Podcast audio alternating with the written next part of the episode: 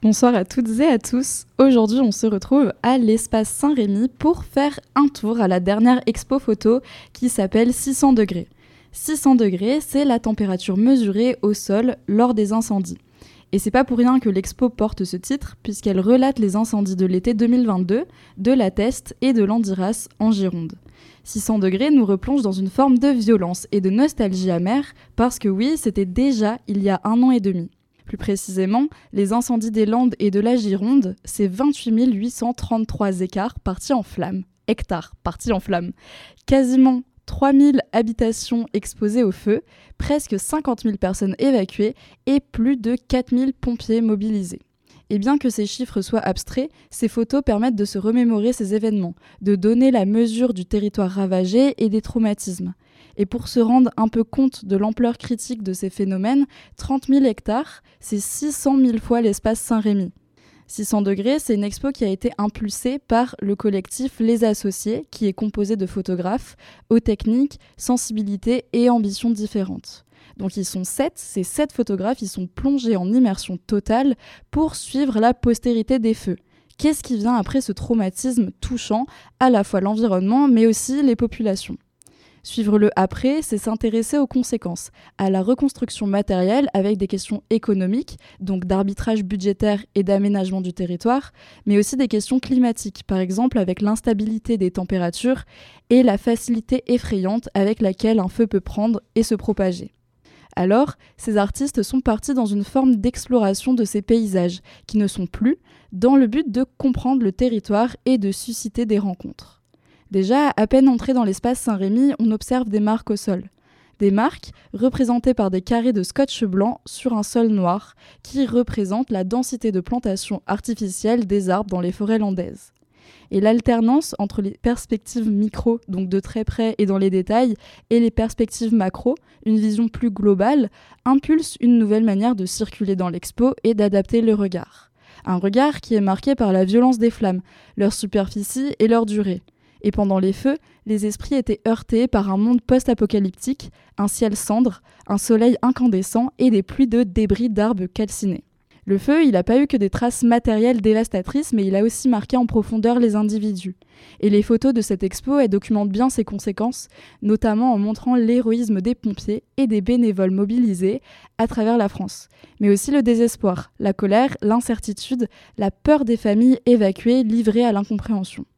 Par exemple, dans l'expo, on retrouve une sorte d'inventaire des dégâts, avec des photos d'objets retrouvés presque méconnaissables, comme une cassette ou des chaussures, mais aussi la photo d'un pompier qui est de retour dans une forêt qu'il ne reconnaît plus, entre terreur et héroïsme.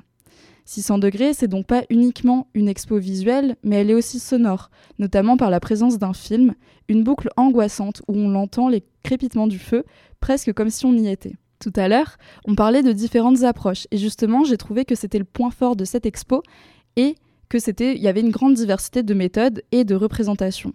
Par exemple, il y a des témoignages écrits qui sont très poignants, je cite "Je me souviens de la fumée noire qui envahissait tout. Parfois, c'était comme la nuit en plein jour."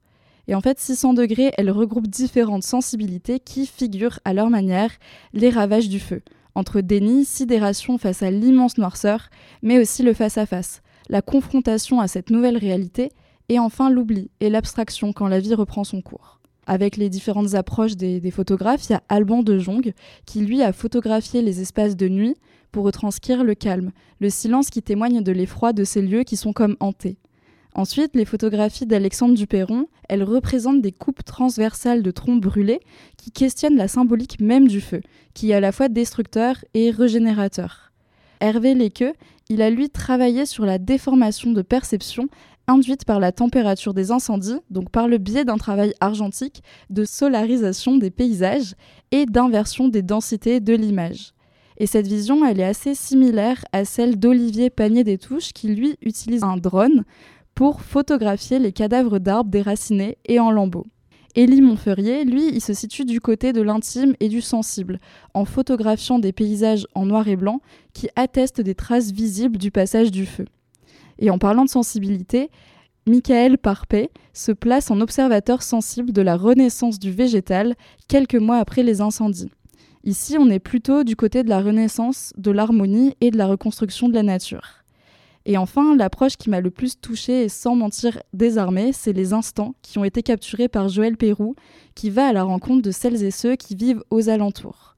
Ces portraits témoignent de la violence frappante des événements, de la solitude, de la mélancolie, de la reconstruction et du monde intérieur du deuil, le deuil d'un chez-soi, le deuil d'un environnement que l'on connaît bien. Pour vous laisser le plaisir d'aller voir par vous-même, je voulais juste ajouter que j'ai été touchée par le fait de voir la manière dont l'art s'empare de ces événements traumatiques en tissant des relations qui nouent environnement et société.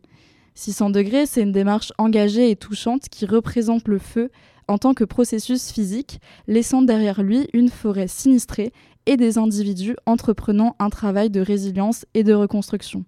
Si ça vous tente, je vous en dis pas plus et je vous laisse aller voir. Comme d'habitude, l'espace Saint-Rémy, c'est entrée libre, donc n'hésitez pas à aller y faire un tour.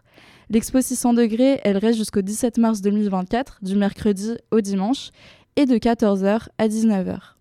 Je vous invite aussi à aller faire un tour sur le site du collectif Les Associés pour vous renseigner sur le projet 600 degrés et pour vous immerger dans l'univers de chaque photographe.